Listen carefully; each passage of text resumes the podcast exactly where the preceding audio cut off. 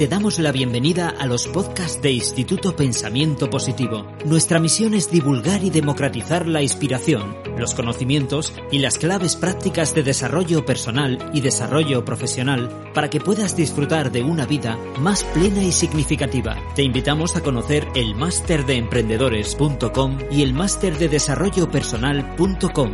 Los seminarios Vivir sin jefe, Vivir con abundancia, Vivir con propósito y nuestro club de emprendedores Mastermind. Accede a cientos de artículos con claves prácticas y herramientas para mejorar tu vida personal y profesional en nuestra web pensamientopositivo.org.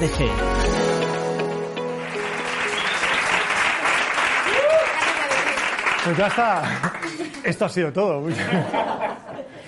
Bueno, eh, muchas gracias a todos. Me lo ponéis muy difícil porque ahora tengo que conseguir que al acabar el aplauso sea más grande que este, que ha sido fantástico y que os lo agradezco mucho. Me hubiera gustado llegar un poquito antes, pero me da por ir en bicicleta por la ciudad y a veces pasan cosas. Entonces, bueno. Pero hemos llegado bien, hemos llegado bien, hemos llegado bien. Muy bien. Ah, gracias. Eh, muchas gracias por la oportunidad de venir a charlar hoy con vosotros. Eh, cuando, cuando me contactaste, me contactasteis, vengo todavía con el tráfico en la cabeza, para, para venir a hablar con vosotros sobre emprendeduría, yo pensé, se han equivocado, porque cuando uno se imagina a un emprendedor, pues se te ponen en la cabeza cosas como bootstrapping, ah, growth hacking, ah, ronda de inversión, otra ronda de inversión y otra ronda y, y levantar millones. Me parece que mi filosofía no va por ahí. Mi filosofía se basa en tres partes del cuerpo humano que tenéis, imagino que casi todos. Imagino, porque nunca sabes. Eh, pies en el suelo, eh, cabeza sobre los hombros y cara, no cara de cara dura, cara para dar la cara siempre. Yo me baso en eso. Y hasta ahora me ha ido bien. ya veremos. Me podría haber ido mejor, quizá. Pero con esto duermo tranquilo eh, y trabajo tranquilo. Y es de lo que se trata. En mi caso, en vuestro caso, hacer lo que a cada uno le apetezca. Entonces, me gustaría explicaros hoy cuatro cosas. Me iba a traer un PowerPoint y digo, no, porque eso es como muy de emprendedores. Y, yo he dicho lo de la cabeza. Pues cabeza es papel también. Entonces me he hecho cuatro fichas para no acordarme, no olvidarme de nada. Os quiero hablar de cuatro cosas, si os apetece. Si no, me lo decís y acorto, ¿vale?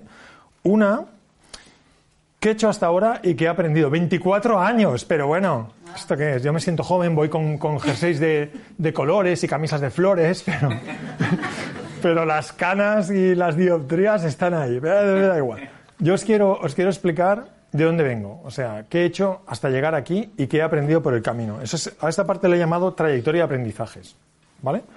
La segunda sería qué es Cindo, qué hacemos y cómo empezó el proyecto, que creo que es lo que más cerca estará de lo que seguramente os, interesa. Y en esto he juntado mi experiencia en Cindo con la experiencia de clientes y de amigos para, hacer una tabla de aciertos, errores y qué he aprendido. ¿Sí? Y al final os hago un resumen. ¿Os parece bien? Vale, estupendo, qué bien, guay. Vale, Trayectoria de aprendizajes. yo estudié periodismo. Todo el mundo tiene un, secreto, un pasado oscuro, un muerto en el armario. yo estudié periodismo, ¿vale? Yo qué sé, era joven. era joven. A mí me gustaba mucho escribir y viajar. Y digo, ¿dónde puedo escribir, viajar y que me paguen? Y digo, pues siendo periodista. Pues no. No tiene nada que ver con esto. No tiene nada que ver con esto porque cuando acababa la carrera me di cuenta de que como yo tenía que currar como un campeón para pagarme la carrera, estaba en desventaja con compañeros de la Facultad de Periodismo que podían hacer prácticas. Llámale prácticas, llámale trabajar gratis. ¿Vale?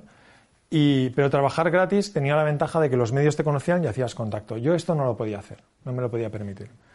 Entonces yo había estudiado lo que entonces en el Pleistoceno, yo estudié en el Pleistoceno, ¿no? Se llamaba ciencias puras, ¿os acordáis? Había ciencias, letras mixtas. Ahora es otra cosa, ¿no? Yo había hecho ciencias puras, llegué a la conclusión de que no iba a poder pagarme una carrera suficiente como para ser científico y pensé, puedo ser un buen divulgador científico. Y iba para ahí, ¿vale? Entonces, en cuarto o quinto dije, qué mal pinta esto, que toda esta gente tiene contactos. Entonces, ¿qué podía hacer yo que fuera más de lo que ellos tenían? Pues tenía dos ventajas. Yo hablaba inglés un poco, que entonces era como muy raro, y no me asustaban los números ni los conceptos técnicos. Eso me daba dos ventajas en la facultad. Y entonces, en todo esto, aparece una cosa que se llamaban BBS, Mails Groups, ¿os suena? News Groups, bases de datos en Internet, el IRC y la página web. Y pensé, oh, esto es un chollo, porque con esto yo puedo contactar a quien quiera para hacer las entrevistas que me apetezcan, ¿no? Entonces, profundicé un poquito por ahí, acabé haciendo un máster en comunicación interactiva y eso me abrió las puertas a empezar a trabajar en Internet en el 96, en mi primer trabajo que tiene que ver con esto, porque yo antes había vendido fotocopias, había trabajado en un banco, había sido funcionario de la Generalitat interino, había, ¿qué más he hecho? Dios mío, he hecho un montón de... Había trabajado en una tienda electrónica, todas estas cosas que no pones en el currículum, porque dices, ¿para qué? Pero que te curten y se nota luego si estás curtido, currando o no. Se nota. Primer apunte, se nota. Vale, esto me abre las puertas a la revista web, una de las, revistas, una de las primeras revistas, por no decir la segunda, que hablaba sobre Internet en, España. La revista web editada por el, por el grupo editorial de Godó, ¿no? de los de la vanguardia. Entonces, ahí empecé primero como, como freelance, llámale freelance, llámale eh, trabajador mal pagado, y de ahí pas ¿no? Es la traducción, freelance, trabajando. Y de ahí trabajé, luego fui el coordinador de redacción, dile coordinador de redacción, dile el machaca del director. Y el director se iba de fiestas y yo estaba ahí maquetando y tal. Pero ahí aprendí, aprendí dos cosas que luego me vinieron bien. Aprendí la importancia de los contenidos, claro, yo vengo de periodismo, la importancia de saber explicar bien historias y la importancia de planificar esos contenidos. Claro, el coordinar la revista tenía que a partir de una, bueno, lo que se llama una alzada, un esquema, pues ir encargando artículos, ir maquetando artículos, ir encargando los artículos a los freelance, ir haciendo yo todo el resto.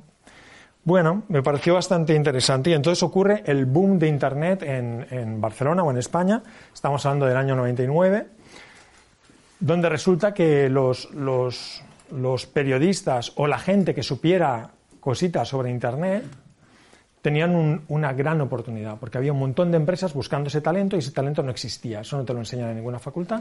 Y entonces no había, no había en tu currículum no podías poner, yo sé de Internet. No, tenía ningún sentido, todo estaba empezando. Y la verdad es que fue fueron unos años muy bonitos, la gente se nos rifaba. Yo me acuerdo de, de tener mm, dos, tres entrevistas con headhunters que me estaban buscando trabajo en diferentes sitios y, y, que me querían fichar todos y mi ego estaba pues por ahí arriba, por las nubes. Digo, jolín, al final resulta que esto del periodismo pues, seré bueno, ¿no? Y entonces me ficha Excite. ¿Os acordáis? ¿Os suenan nombres como Licos, Terra, Olé, Ozu? Los mayores dicen sí. Los jovencitos se miran en plan, tú disimula. bueno, pues había uno de estos portales que se llamaba Excite, ¿vale? Entonces eh, fue un trabajo muy interesante porque eso me permitió la oportunidad de ir al Silicon Valley eh, durante apenas tres semanas a hacer un training yo llevaba años escribiendo sobre las empresas del Silicon Valley y en la revista web y de pronto me doy cuenta que estoy ahí en medio, digo, ¡ah! lo vamos a petar esto ahora, ¿no? Y además teníamos cosas como stock options. Y era como, guau, stock options, stock options, ¿eh? O sea, tienes una parte de la empresa, ¿no? Qué guay. ¿eh? Y, y me acuerdo, éramos tan imbéciles.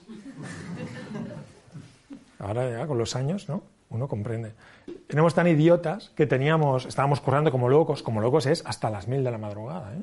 currando como locos, pero todos teníamos un, widget en el ordenador que nos decía a cuánto cotizaba la acción. ¿No? Y a ti se te caía la baba en plan, ¡Ah! nos vamos a forrar. Para que os hagáis una idea, hablo de memoria, no me acuerdo de los decimales. ¿eh? Cuando yo entré en Excite, la acción estaba a 40 dólares. Cuando me fui estaba a 4. O sea que stock options, sí, sí. Entonces, ¿qué aprendí ahí? Aprendí que esto de los pelotazos interneteros y tal, eso es un bluff. Eso lo consiguen cuatro, en mi opinión subjetiva, personal, discutible, ¿eh? lo consiguen cuatro, que son mucho más inteligentes que todos los demás, ¿vale? Los demás palmamos y ya está, no pasa nada. Esto es como jugar al fútbol. ¿A cuántos Messi hay? ¿Y cuánta gente jugando en segunda regional, mm, pagándoselo todo ellos? ¿Verdad que hay una diferencia de volumen? Vale, pues estamos ahí. Entonces, claro, era el, bombazo internetero. Pues ese bombazo internetero se pinchó un poquito más tarde. Para entonces, bueno, Excite decía trasladarse a Madrid, yo creo que no, y tal, tenía novia, tenía un piso, era feliz. Y entonces decido quedarme en Barcelona y como los headhunters iban como locos también buscando gente, me ficha Bertelsmann Online, bol, bol.com.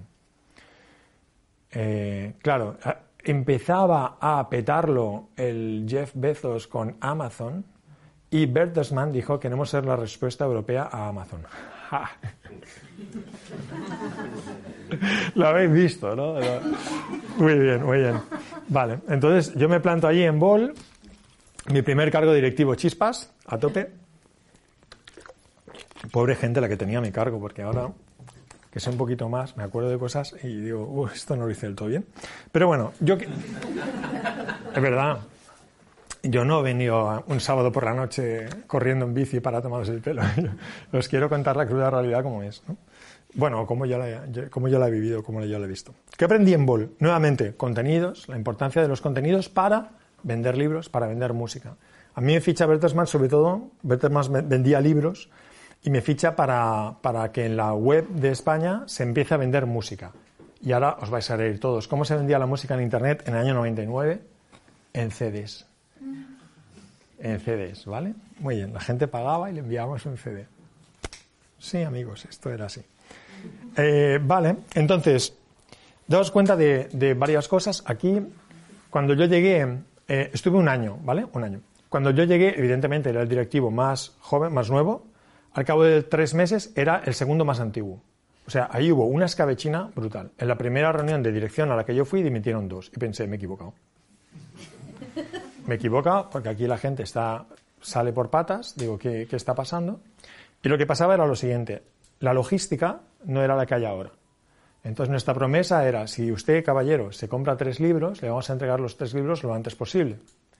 Pero como la filosofía era no tengamos stock, a lo mejor este señor, que tiene cara de perverso, había pedido tres libros de tres editoriales diferentes.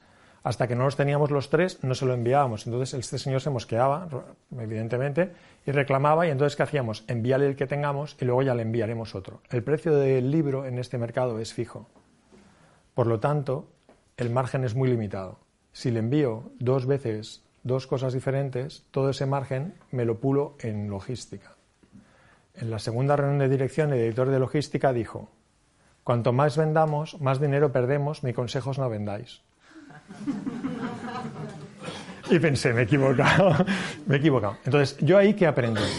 Pues aprendí que, que los planes de negocio tienen que ser realistas, muy realistas, porque eso de ser la respuesta europea a Amazon, donde el negocio entonces estaba en la bolsa, petó enseguida cuando hubo el, estallido de la burbuja digital y entonces ese modelo ya no se, no se sostenía por ningún sitio. Entonces aprendí en mi primer cargo directivo Chispas a tener que despedir a gente que había trabajado mucho y muy bien. Y eso es una experiencia muy desagradable. Muy desagradable. Muy desagradable. Y no es culpa de nadie, pero... Entonces, ¿y, ¿y eso por qué fue? Porque el plan de negocio no era realista porque el plan de negocio estaba basado en la especulación de ser los primeros en intentar vender mucho de muchas maneras muy diferentes, ¿vale? Estamos hablando del año 2000, ¿sí? Vale, claro, estas, estas pequeñas cosas, que ahora resumo así muy rápido, pues, pues van dejando sus cicatrices y sus canas y su aprendizaje, que es lo que he venido a compartiros hoy, por si os ayuda, ¿vale? Entonces, si el plan de negocio es realista, no tendrás que mirarle a la cara a un compañero de trabajo que ha trabajado mucho y que ha confiado en ti y despedirlo diciéndole, no has hecho nada malo, pero es que no, los números no dan. Y eso es, eso es, muy, es, muy, es muy jodidillo. Vale, muy bien. Entonces, ¿qué pasa? Pues que de alguna manera, seguimos con el tema de los headhunters, eh, esto de que llegara un tío muy jovencito a Bertelsmann Online y en menos de un año fuera capaz de lanzar el negocio de música eh, con una plantilla más o menos reducida, eh, y habiendo cerrado acuerdos con todas las discográficas grandes, tanto en Barcelona como en Madrid, generando una base de datos a mano, escaneando CDs y tal, pues llamó la atención, ¿no? Y, de nuevamente, un headhunter me llama y me dice, MTV, Music Television, está buscando a alguien que sea capaz de lanzar la página web en menos de tres meses. Vale. ¿Os acordáis que había dicho yo tenía novia, era feliz? Pues no tenía novia. y pensé, qué cuyons. Me voy me voy porque, digo, va a ser mi, mi oportunidad de irme a otra ciudad y, empezar de cero y ver si soy capaz de hacerlo o no. Y claro, estaba, en mi cabeza estaba Nueva York, San Francisco, al final fue Madrid, pues muy bien. Pero ¿por qué os reís? ¿Qué le pasa a Madrid? ¿Por qué os reís? Bueno, fue Madrid. Sí, sí, me voy para Madrid y, cuando llegué, os, os, cuento anécdotas porque es sábado por la tarde y además habéis estado aquí todo el viernes y todo el sábado, estáis agotados, ¿no? Entonces intento... Cuando llegué a Madrid, cuando llegué a la oficina de NTV, NTV, ¿eh? hay que ir super cool, me llamaban el profe. ¿Por qué? Porque no tenía ni mesa. Estaban todos sentados y yo estaba por ahí dando vueltas, en plan, ¿dónde está mi mesa? Y me pusieron la mesa al revés de todas las demás, el único hueco que quedaba. Entonces parecía que los estuviera vigilando. Y yo me enteré mucho más tarde, pero me llamaban el profe. Y, y, yo estaba ahí como loco montando la página web de NTV con, con, un diseñador y un redactor. Al redactor lo engañé de bol. En plan, mira, te van a echar.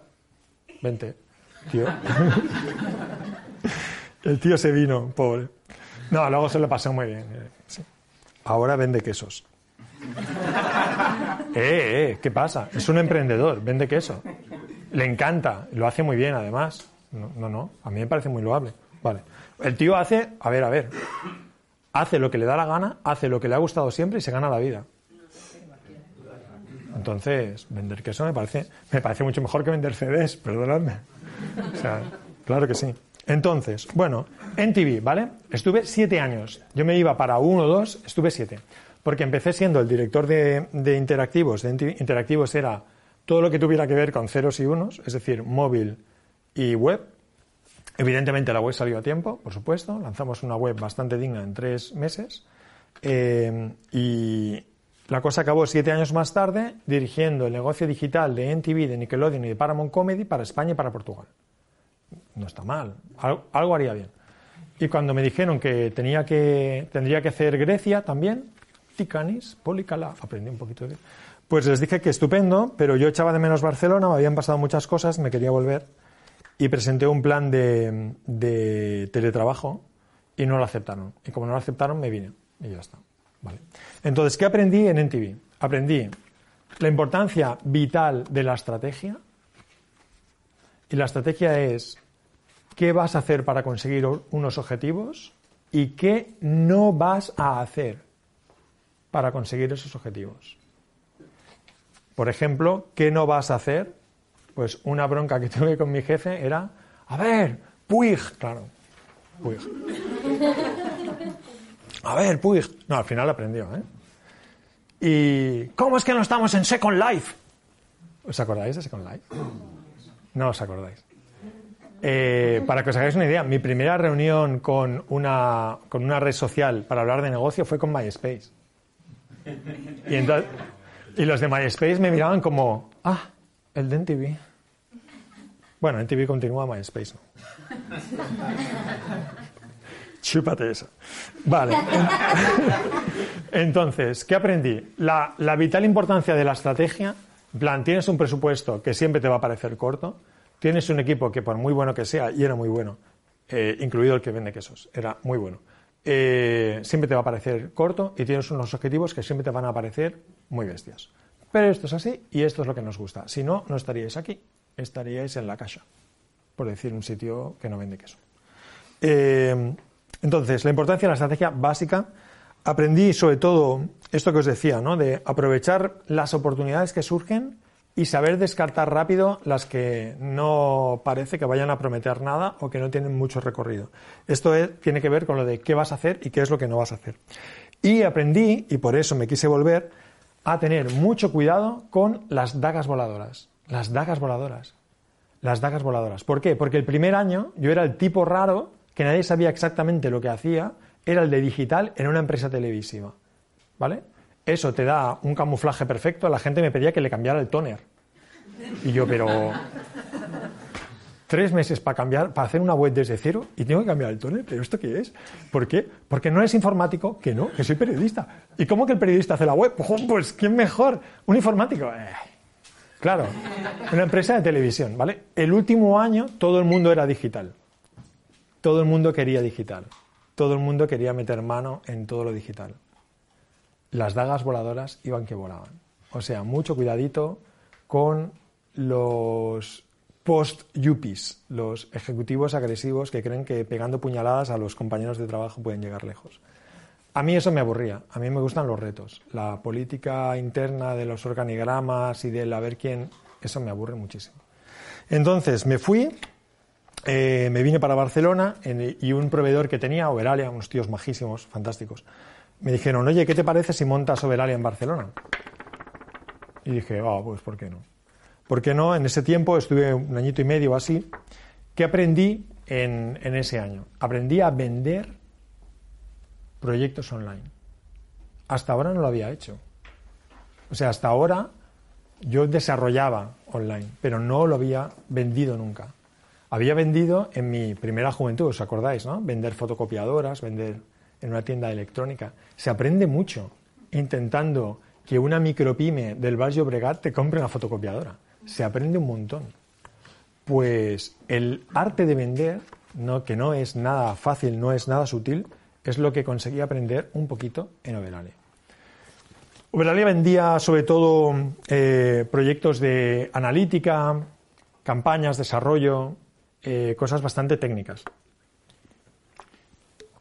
Pero al volver a Barcelona, la gente que me conocía, ¿por qué me conocía? Por los contenidos. ¿Y qué me pedía? Estrategia, que era lo que ya había hecho en TV.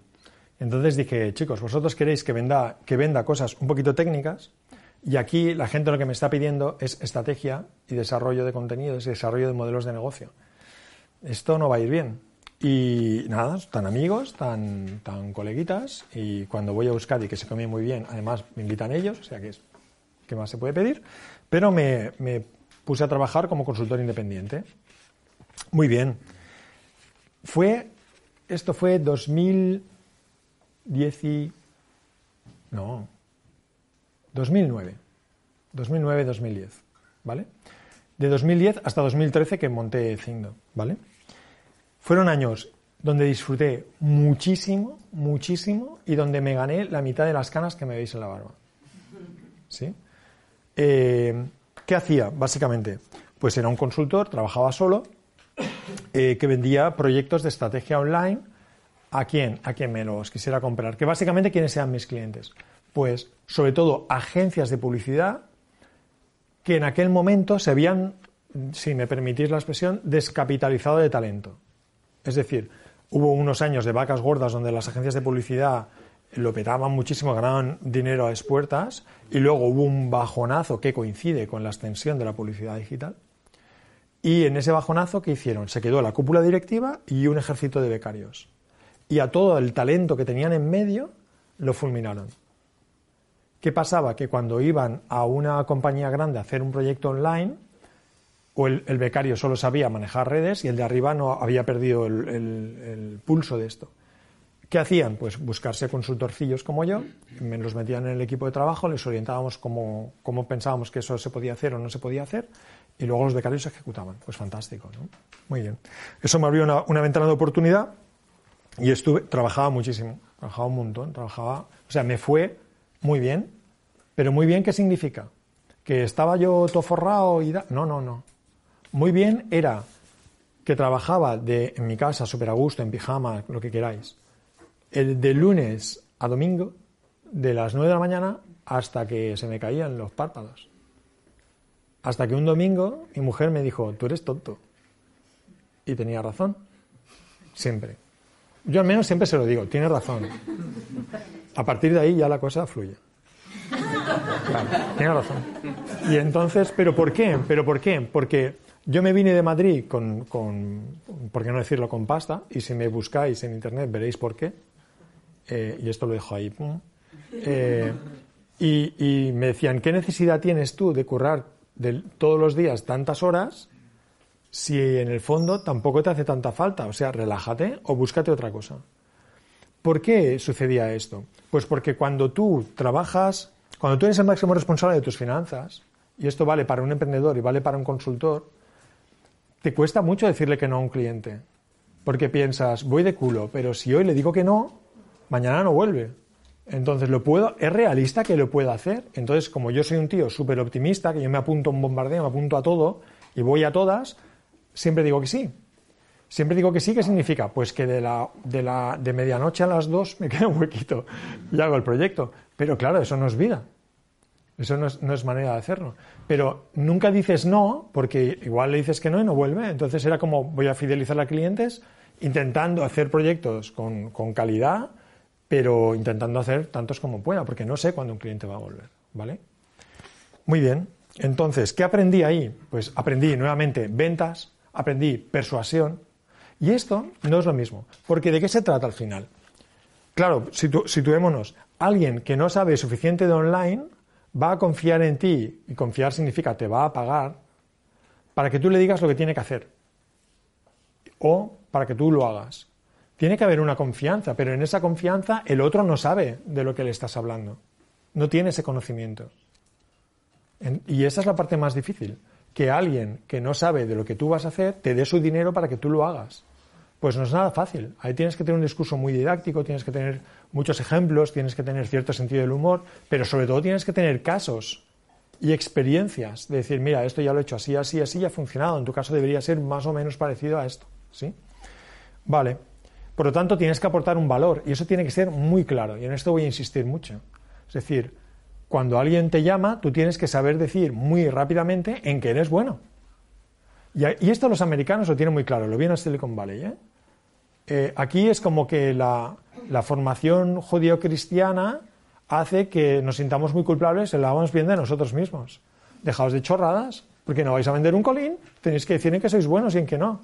Y ya está. O sea, una cosa es el, prepotente y otra cosa es el tontito que no dice nunca que es bueno. Pues no, pues no servís para esto. O sea, el poder explicar qué haces bien es algo que tenéis que tener muy claro, ¿no? mira, yo hago bien esto, esto y esto. ¿Y, por qué digo que lo hago bien? Pues mira, por estas referencias. Y venga, para adelante, ¿vale? Ok. ¿Qué aprendí? Que no hay frontera, y esto es un, esto es un aprendizaje también duro, ¿eh? No hay frontera entre lo personal y lo laboral. Si os metéis en esto, tenedlo claro. O sea, vuestra jornada laboral no es de 8 a 3, o de 9 a 6. Vuestra vida es vuestra jornada laboral. Ah, amigos. Sí, sí. Sí. Yo he estado dándole un biberón a mi hijo mirando el mail. Mal. Mal el mail, el biberón bien. Hombre, las prioridades las tengo claras. Sí. Pero, pero claro, eso tiene un peaje también, ¿eh? Eso tiene un peaje. Vale. ¿Y por qué eso compensa? Porque, hostia, la satisfacción del trabajo bien hecho a mí me llena un montón. A mí que un cliente me diga, oye, gracias a ti esto ha salido, qué bueno. Porque lo que hago bien se me olvida rápido. A mí se me olvidan algunas de las cosas que he hecho que, oye, viéndolas en perspectiva estaban muy bien. Lanzar la web de MTV España en tres meses, cuando no tenían ni el dominio, pues fue un reto interesante y se consiguió, ¿no? Y lanzar música en Bol cuando se vendía en CDs, pues también fue un reto interesante, se consiguió. Oye, pues cuando un cliente, una micropyme, si queréis, me dice, oye, qué contentos estamos porque esto que nos dijiste está saliendo bien, a mí eso me da mucha adrenalina y eso me, eso me llena mucho. Y encima me pagan. Pero con esto de la frontera personal y laboral aprendí otra cosa en la fase de consultor que me ha venido muy bien ahora y que os recomiendo a todos y a todas. Voy a hablar en femenino porque ellas son más os recomiendo a todas. Y es, cuidad, cuidad mucho y muy bien vuestra reputación personal, vuestra marca personal. Vuestro proyecto de emprendedoría es vuestra marca personal, porque al principio vais a ser vosotros los que vais a estar ahí dando la cara, ¿no?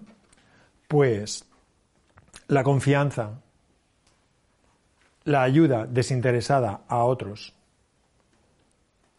participar en eventos, dar charlas, hacer formación, lo que estoy haciendo yo hoy. Que se os conozca. Pero se os conozca como alguien en quien se puede confiar. No como alguien que está en las nubes y vende muchas cosas, blu, blu, blu. No, no, no. ¿Te fías o no te fías de esta persona? Y la confianza cuesta mucho ganarla y cuesta muy poquito perderla. Y se gana y se pierde en cada interacción, en cada saludo, en cada, cada sonrisa, en cada encaje de manos. en cada comentario que parece que no te esté oyendo nadie y te está oyendo mucha gente y cuidado con lo que dices. La reputación personal es un activo que tenéis todos y que tenéis que cultivar todos, porque os va a venir bien siempre. Pero para un proyecto emprendedor es impepinable, porque al final quien ficha eres tú, quien va a un crédito, quien va a un banco a pedir un crédito eres tú, quien va a un cliente eres tú, quien da la cara eres tú. ¿Os acordáis, no? De lo que he dicho antes, de los pies, la cabeza y la cara. La cara tiene mucho que ver con la reputación personal y con la marca personal. Y esto lo tenéis que cuidar. Vale, entonces, como os decía, me estaba yendo súper bien, que bien, que bien, que bien, me estaba yendo muy bien, mi mujer, eres tonto, dijo, pues tienes razón, os acordáis, ¿no? Y entonces dije, ¿qué puedo, qué puedo hacer? Y dije, vale, pues no me da la vida. Es decir, o subo los precios para filtrar clientes, que es una opción, o me busco manos. Yo daba bastante formación, era otro de mis modelos de, de negocio, agencias, agencias debía ser casi la mitad, formación a lo mejor era un 25% y el otro 25% eran clientes, ¿vale? Pues claro, en la formación, formación a community managers y tal, pues yo conocía mucha gente muy espabilada. Digo, me busco dos alumnos o alumnas espabilados, monto un equipillo, les derivo trabajo, eh, seguro que los números salen y ya está. Y entonces trabajo menos horas. Trabajo menos horas, es, vivo un poquito más. Mi mujer deja de decirme que soy tonto. Que siempre ayuda, ¿no? Está bien, está bien. Entonces, entonces, la cuestión es que al final pensé, vale, pues vamos a hacerlo, ¿no? Vamos a hacerlo. Y pensé, ¿yo sé hacer esto? ¿Yo sé hacer esto? ¿Yo sé hacer esto? ¿Yo sé hacer esto? No. no, no, no sé cómo se hace. ¿Yo sé montar una empresa? Estamos hablando de 2013, ¿vale? Claro, ya había aprendido un montón, porque siendo freelance tres años y pico, pues yo me llevaba mi contabilidad, me hacía mis liquidaciones, tenía un Excel, bueno, un Excel no, un Numbers, porque yo soy de Mac, Tenía un Numbers fabuloso, tenía un CRM hecho a mano fantástico y me iba bien. Dije, bueno, esto lo puedo escalar a una empresa. Dije, es más fácil si lo hago con alguien más. ¿No? ¿Y qué hice? Pues como conocía a mucha gente, pensé en dos o tres amiguetes con los que podría montar una empresa. ¿Vale? Concretamente, creo, creo recordar que hablé con cuatro. Bueno, yo hablé con tres y a mí me habló otro. Cuatro. Entonces, no, os, lo cuento porque tiene que ver con lo que os explicaré luego. Eh,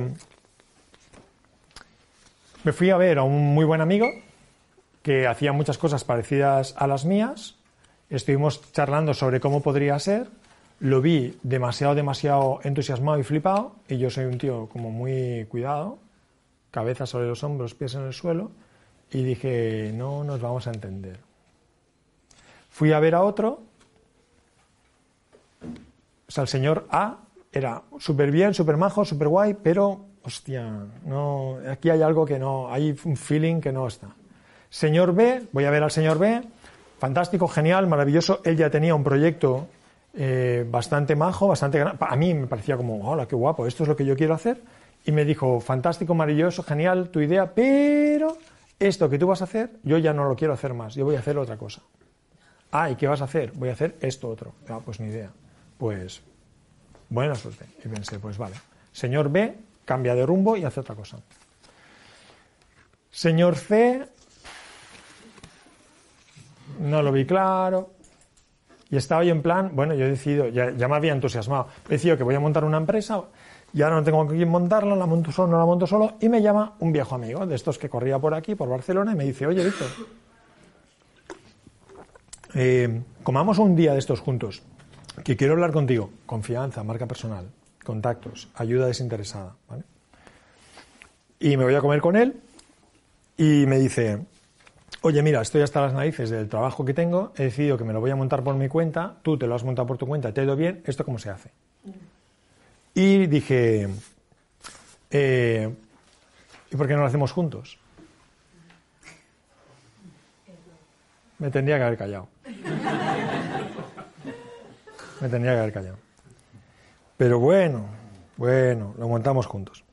Entonces, así empezó la empresa. Empezamos en 2013. ¿Qué he aprendido en esto de la empresa? Eh, voy a empezar por el final y así lo uno, ¿vale? Eh, pim pam, pim pam, pim pam. No hacerlo solo. ¿eh? Acierto, no hacerlo solo. Error, elegir mal socio. Mira que me lo dijeron. Os va a pasar, os va a pasar exactamente lo mismo que me pasó a mí. Va a venir mucha gente, os va a decir, esto no lo hagáis. Y lo vais a hacer porque sois, sois así de malos y de perversos.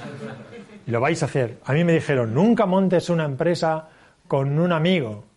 Y pensé, joder, ¿por qué no? Pues porque ahora ya no somos amigos. Nunca montes una empresa al 50% entre dos. Bueno, pero si la vamos a montar juntos, eso es de gilipollas. Si me perdonáis, ¿eh? No me perdonéis, es de gilipollas y ya está. No, no, no, porque yo ya tenía clientes, yo ya facturaba, yo ya tenía la iniciativa pensada, pero pensé, bueno, este tío va a aportar un montón, vamos, somos amigos, ¿qué, ¿qué, puede salir mal? Vamos a hacerlo juntos.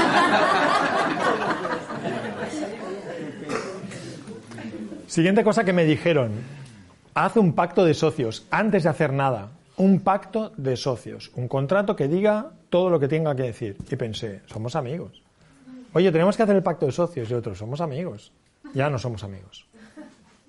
Cada vez que hablábamos del pacto de socios había una tensión ahí, eso daba muchas pistas, pero en fin. Eh, no hay amigos. Antes os he dicho, cuidar las personas, la reputación, la marca personal y tal, sí, claro, sí. Vale, todo esto, no hay amigos.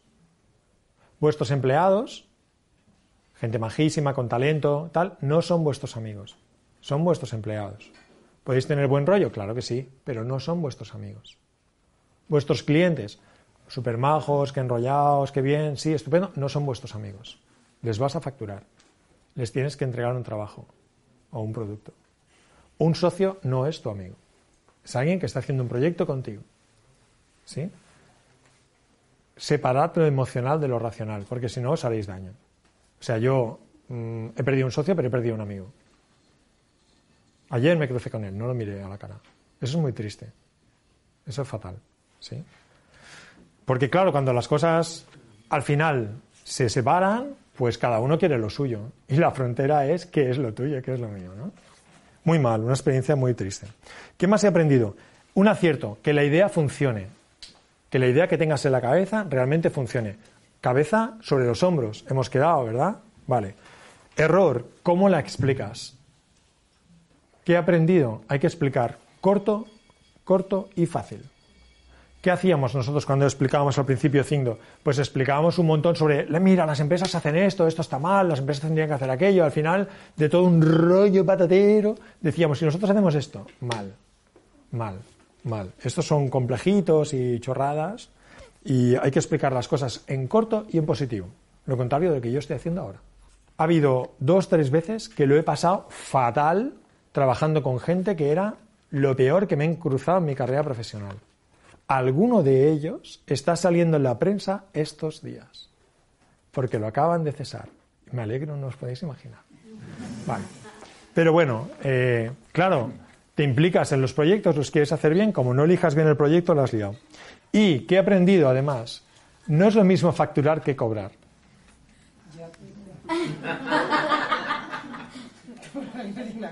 Hay una cosa que se llama tesorería, que suena muy bien porque empieza por tesoro, pero es, muy jodida. Y esto seguro que os lo cuentan en el, en el curso, o sea que ya os lo contarán, ¿vale? Un minuto más y pasamos a preguntas, ¿te parece? Vale. ¿Qué más he aprendido? Acierto, el equipo. Oh, estoy tan contento.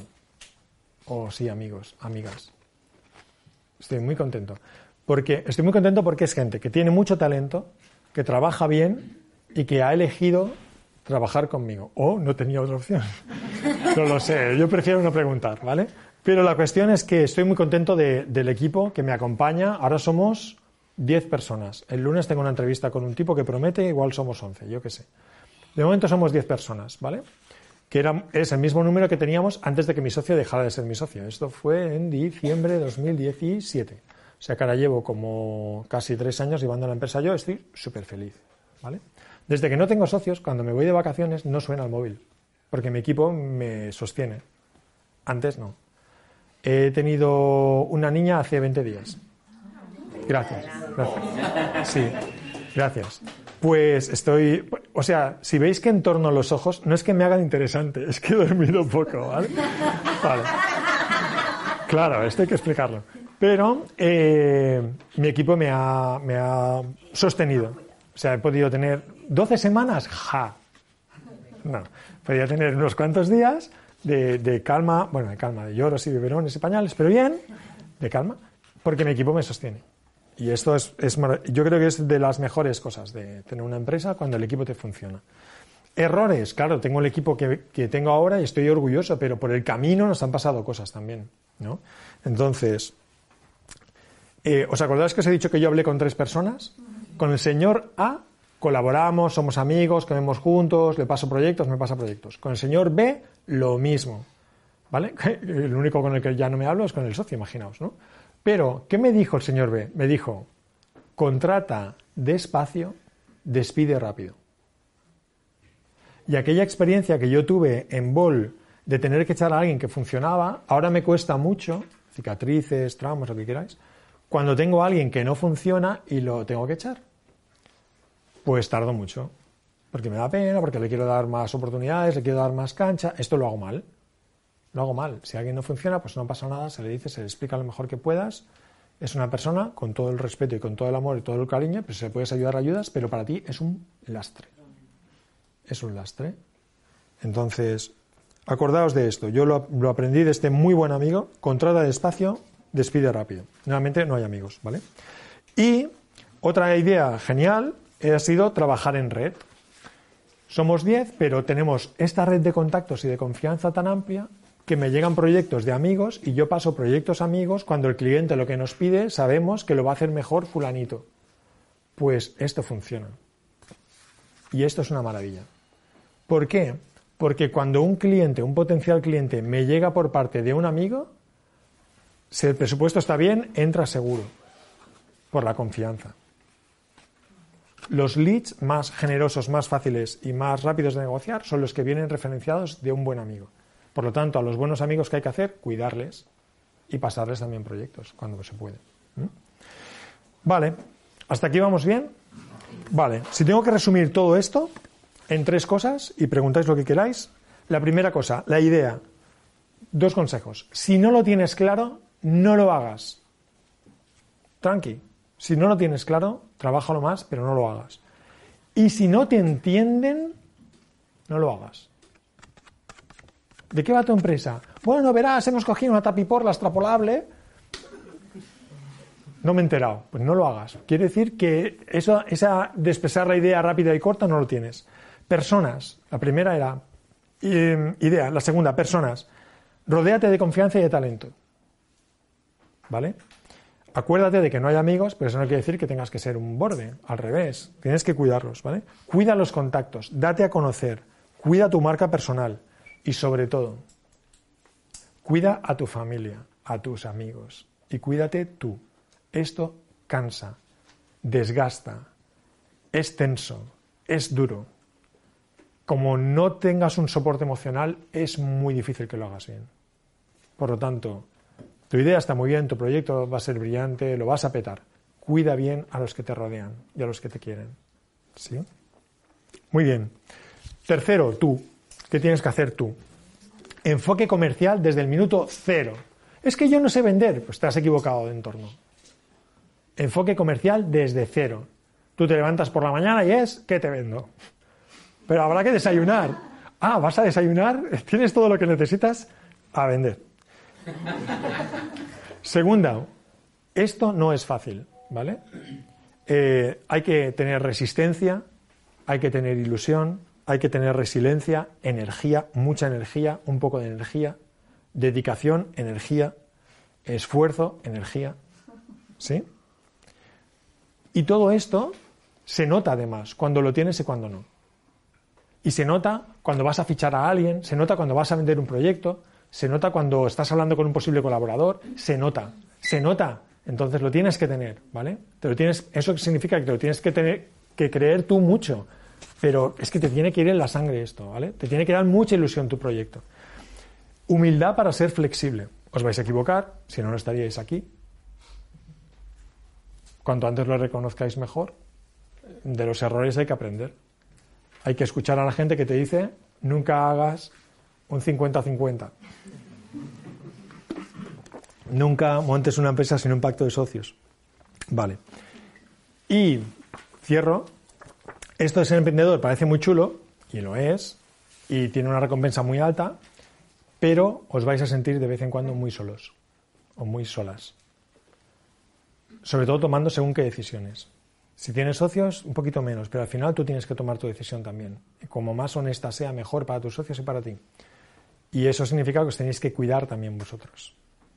Cuidaros de la forma más tonta, ¿eh? Comed bien, hacer deporte, intentar dormir.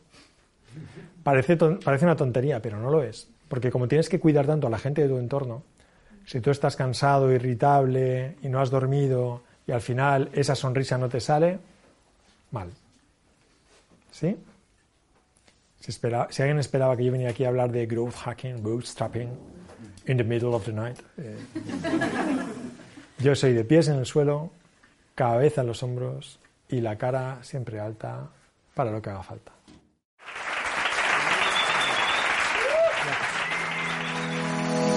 Te damos la bienvenida a los podcasts de Instituto Pensamiento Positivo. Nuestra misión es divulgar y democratizar la inspiración, los conocimientos y las claves prácticas de desarrollo personal y desarrollo profesional para que puedas disfrutar de una vida más plena y significativa. Te invitamos a conocer el máster de emprendedores.com y el máster de desarrollo personal.com. Los seminarios Vivir sin jefe, Vivir con abundancia, Vivir con propósito y nuestro club de emprendedores más Accede a cientos de artículos con claves prácticas y herramientas para mejorar tu vida personal y profesional en nuestra web pensamientopositivo.org.